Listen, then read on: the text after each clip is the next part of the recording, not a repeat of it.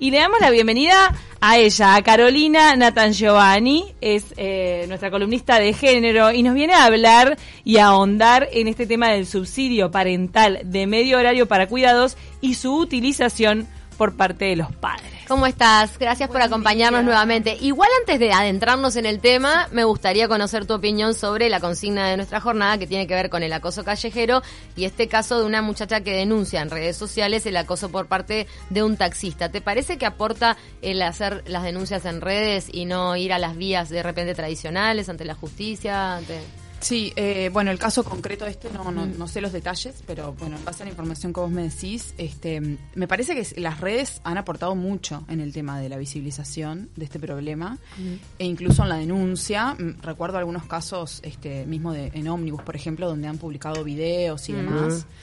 Eh, y sí, creo que suma. De todas formas, eh, Debería ir de la mano, ¿no? Claro, no, no, no descartaría tampoco la, la vía tradicional, sí, digamos, ¿no? La denuncia policial, que bueno, ahí siempre hay un tema de, bueno, después hasta dónde la policía sin prueba, porque es, es algo muy difícil de probar. Digamos, bueno, existiendo, sí, videos acá o hay grabación. fotos o... Sí. Claro. Una cosa este... es gritar en redes sociales, otra cosa es gritar y etiquetar a las instituciones. Yo no, no recuerdo si en este caso creo que Ella etiquetó... escracha específicamente al taximetrista con el número matrícula. Pero, ¿Y no pone la intendencia en un momento? Porque por ahora la intendencia respondió. La intendencia responde por si es su funcionario y si no, este para ir al dueño sí. a ejercer presión para que tome alguna medida. Es cierto también, digo, que la red social te ayuda justamente a, que esto sea de repente masivo y que hoy lo estemos charlando, que de repente si se hace la denuncia únicamente por la vía tradicional no genera lo que está generando el día de hoy. Tal cual, que es la condena social, que me parece que es que tiene peso eh, tanto como, como hacer una denuncia en una comisaría. Me parece que la condena social es una presión fuerte.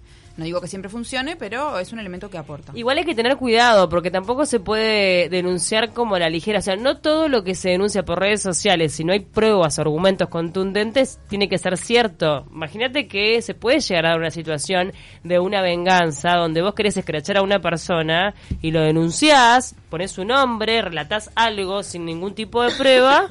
Y la gente se lo piensa y los crachás a esa persona, las crachás. Sí, sí, eso puede pasar también, es verdad.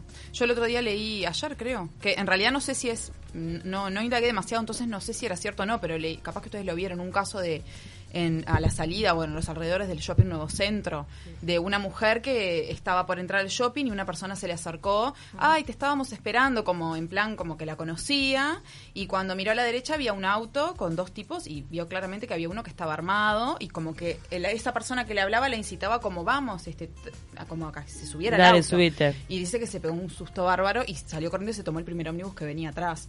Este, yo era no una, sé. Era una señora, una joven. Ay, no me acuerdo. No. Ah, ¿pero eh, fue por las redes, fue un tipo captura de pantalla. Este, y, y, bueno, sí, puede pasar que haya casos donde no. Mm. Donde la información no sea del todo veraz, digamos. Claro. Bueno, está bueno de repente advertir, ¿no? Y encender ciertas alertas. Por eso. Ahí también atenta. la persona tiene la posibilidad de réplica, ¿no? No sé, poniendo el ejemplo del taxista. Si la mujer sí. puso la matrícula. No, eh, en este caso era indefendible porque estaba grabado. O sea, ya claro, está, olvídate, me chance. Sí, sí. Bueno, nos metémonos, eh, nos metemos de lleno en el tema de mm, el medio horario para cuidados eh, en el caso de la paternidad, paternidad, maternidad. Sí, este tema que vieron que bueno, este se disparó a partir de la ley 19.161 que se aprobó en el año 2013 y que estableció, además de aumentar las, la cantidad de días de licencia tanto para padres como para madres, creó el subsidio parental para cuidados, que lo que se dice popularmente como el medio horario para cuidados. ¿Qué quiere decir? Que a partir de, la, de que termina la licencia maternal, que hoy son 14 semanas, esta ley es para el sector privado, a partir de la semana 14, el trabajador o la trabajadora pueden tener un horario reducido a la mitad para los cuidados del bebé hasta los seis meses del bebé. ¿tá? Y ese medio horario se puede tomar de manera indistinta, el papá o la mamá. ¿Qué es lo que ha pasado? Bueno, que desde que se creó la ley, el 98% de quienes toman ese subsidio son las madres. Hoy nos preguntábamos cuál sería el porcentaje, asumíamos que iba a ser mayoritario mm. todavía en los hechos de mujeres, pero bueno, 98%. Que en realidad te pones a pensar, tiene un poco que ver que sea la mujer, porque está muy relacionado con la lactancia.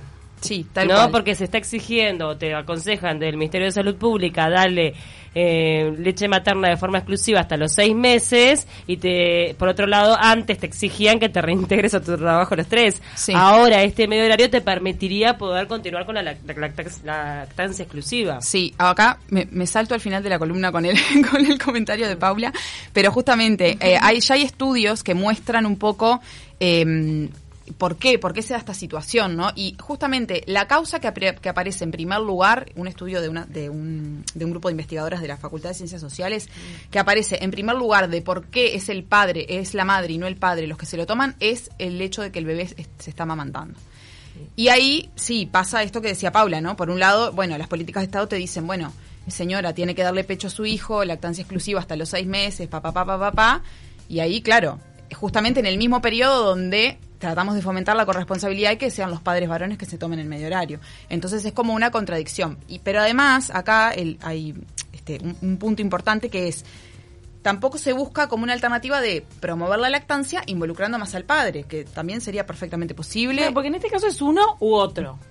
Es claro, eso. el medio horario es El uno u horario. otro, sí.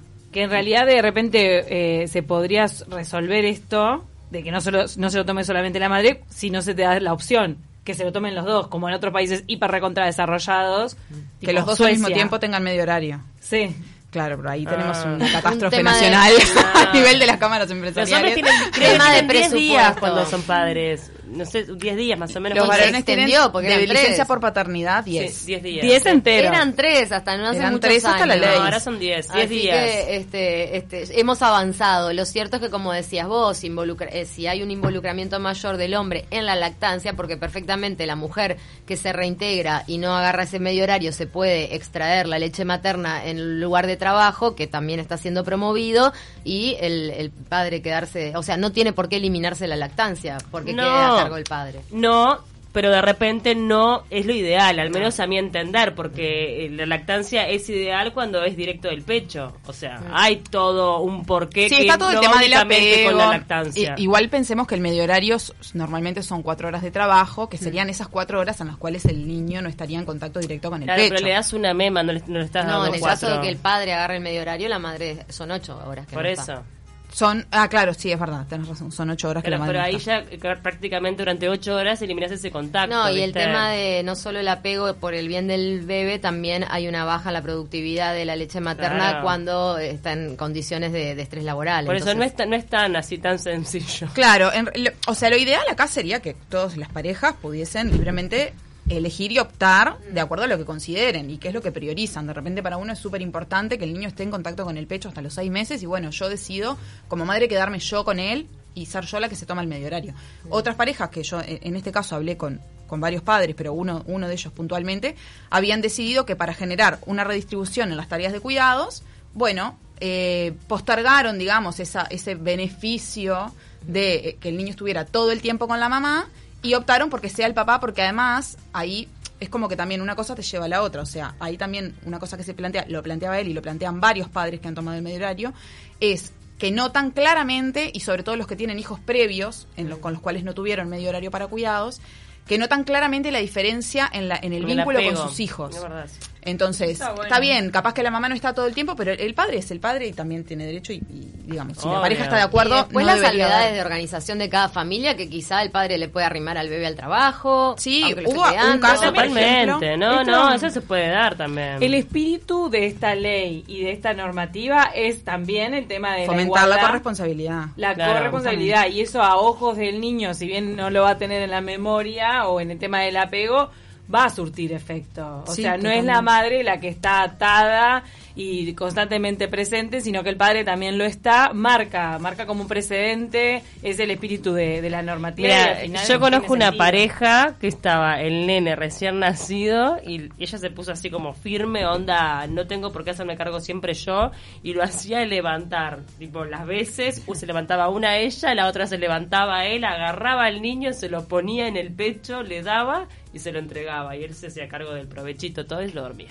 Y bueno, claro. Estaba bien dividido ahí. Tareas compartidas. El pecho no lo puedes compartir por razones biológicas, pero todo el resto de las cosas que rodean Claro, a, la no lactancia. es únicamente la toma, ¿viste? No. Hay todo un trabajo después. Claro, pero en realidad también está, la, eh, bueno, si, si bien más allá de lo que hablábamos hoy del contacto directo con el pecho, que es importante, estamos hablando de que esto sería a partir de los tres meses y medio, ¿no? O sea, hasta las 14 semanas el bebé está con la mamá porque la mamá está de licencia maternal. Exacto. A partir de las 14 semanas se da la opción de el, el que desee y si pueden, porque ahí tenemos todo el tema de, bueno, hasta Mm. dónde pueden o no los padres. eh, que pueden, legalmente pueden, pero digo, hasta dónde socialmente se les habilita para, ¿no? También hay Pedir muchos niños que no están no están teniendo lactancia materna y es la madre la que se, o sea, porque estamos a- a- todo el tiempo asociándolo a la lactancia, pero tengamos en cuenta que hay, que hay muchos bebés que, que, que no, hay muchas madres que no pueden Que dar no de mamar por distintas razones, distintas exacto. razones y en ese caso no habría un justificativo desde ese lugar. Claro, No, y eso- la que vos dijiste es tal cual, ¿no? El padre si tiene el medio horario podría perfectamente alcanzárselo al nene al trabajo de la mujer. Sí, en algunos Tenés casos opciones. hubo un caso, por ejemplo, este, que yo conversé con el papá,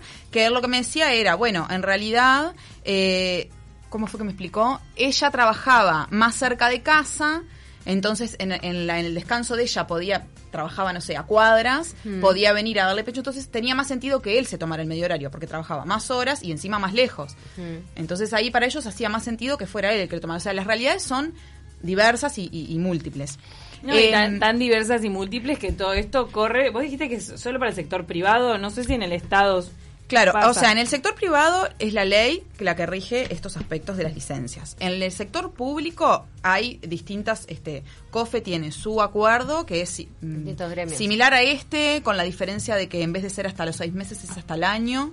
El, el medio horario. Después, la UDELAR, por ejemplo, los funcionarios de la UDELAR tienen un, un- tienen un régimen que, eh, que es más beneficioso todavía. Yo ahora no recuerdo los detalles. Qué pero buenos es como que varía según el organismo y según el convenio colectivo de Exacto, cada. de Muy buenos beneficios. Sí, y siempre bajo la órbita del Banco de Previsión Social, ¿no? Sí, Ah, eso, el tema de que hay un montón de mujeres profesionales, universitarias o empresarias que aportan a la caja profesional o aportan al BPS sin ser dependientes, que no pueden eh, recurrir ni, ni, ni tienen ninguno de estos derechos. Cero.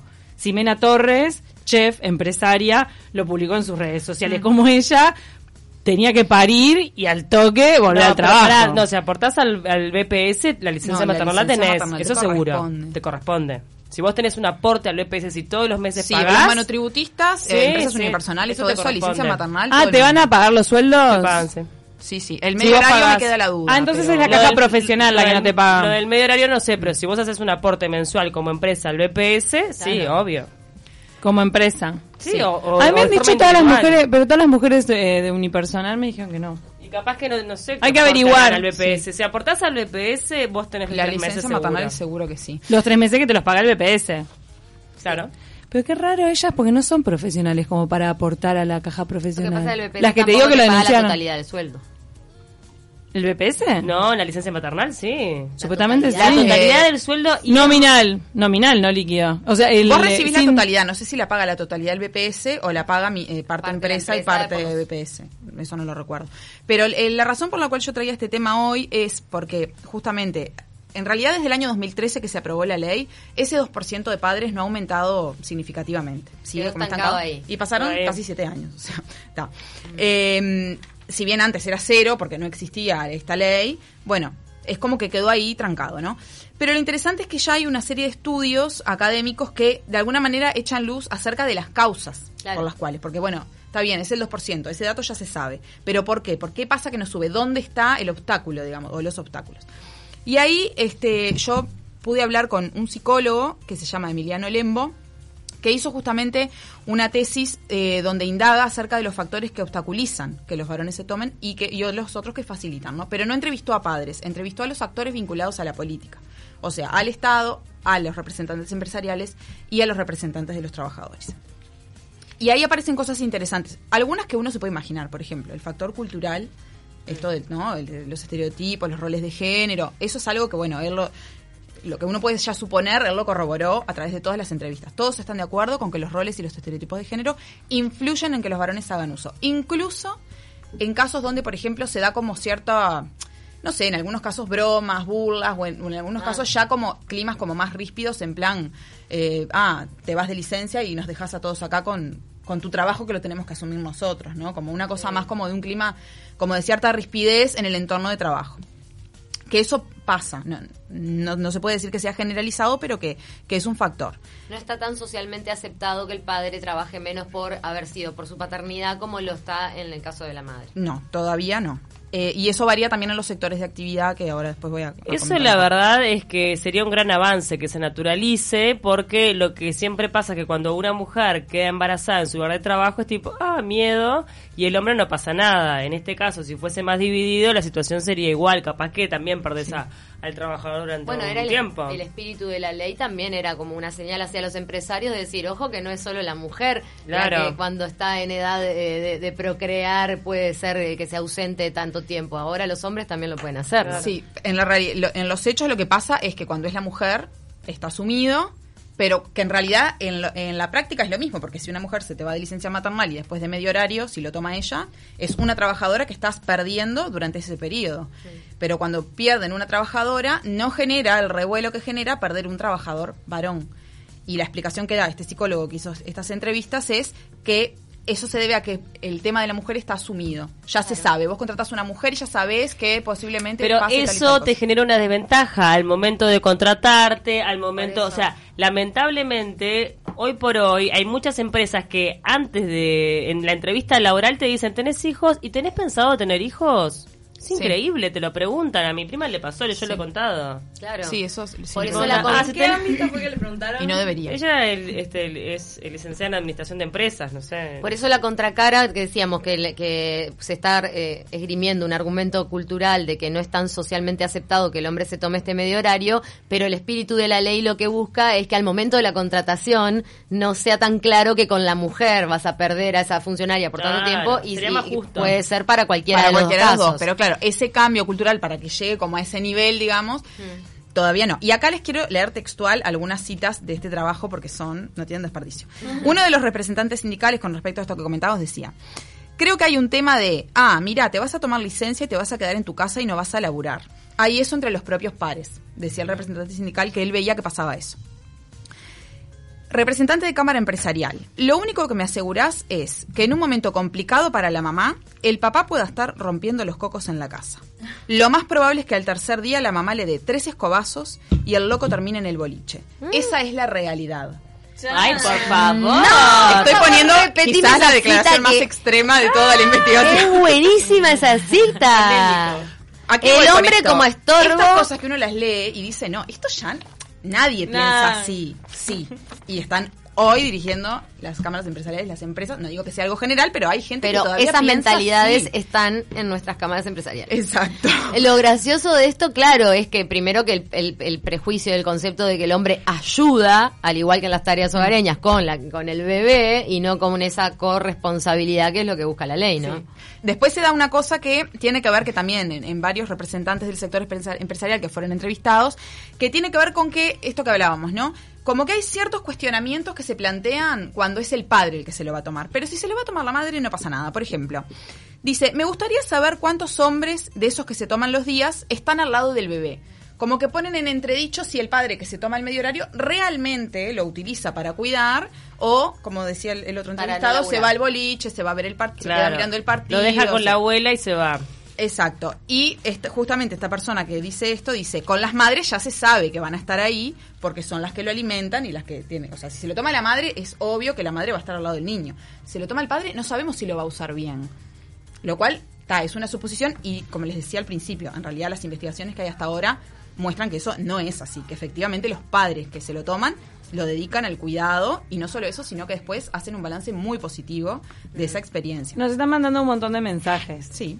Dicen, hola, durante el periodo de licencia maternal es BPS quien le paga el sueldo a la empleada, excepto en el ámbito público, ahí es el organismo el que cubre ese sueldo. Las profesionales que aportan a la caja de profesionales no aportan a BPS como patrón, porque su aporte ya va a la caja y en ese caso no cuentan con la licencia maternal. A ver quién nos manda este mensaje, Brittany, gracias. Nos están mandando incluso consultas súper puntuales, mirá. Les podría le podrían preguntar si es en realidad la mam- si la mamá trabaja 18 horas semanales, si se prorratea el medio horario. Yo me imagino que sí, ¿no? Que le corresponde seguro. Sí, no es sé media- la forma de calcularlo. Es medio horario de lo que trabajes, ¿o no? Es medio horario de lo que trabajes que no supere las cuatro horas diarias. O sea, si vos tu horario normal son eh, nueve horas, Está. tu medio horario no puede ser cuatro horas y media. Perfecto. Tiene que Mira. ser- tiene que ser hasta cuatro. Acá nos mandan otro, ¿ves? Por eso yo estoy mareada con el O sea, tema del o BPS. menos. Sí. Perdón, y yo ya mandé un mensaje a mi asesora legal, eh, una amiga que es abogada, para ver si la tiene clara, porque me parece que estamos parados en, un, en unas dudas nosotras que no... Si aportás a BPS como unipersonal no tenés beneficio porque no tenés sueldo. ¿Ves? Por eso nos mandan dos teorías. No. Hay uno que te dice que sí Bueno, y otro que te dice que no.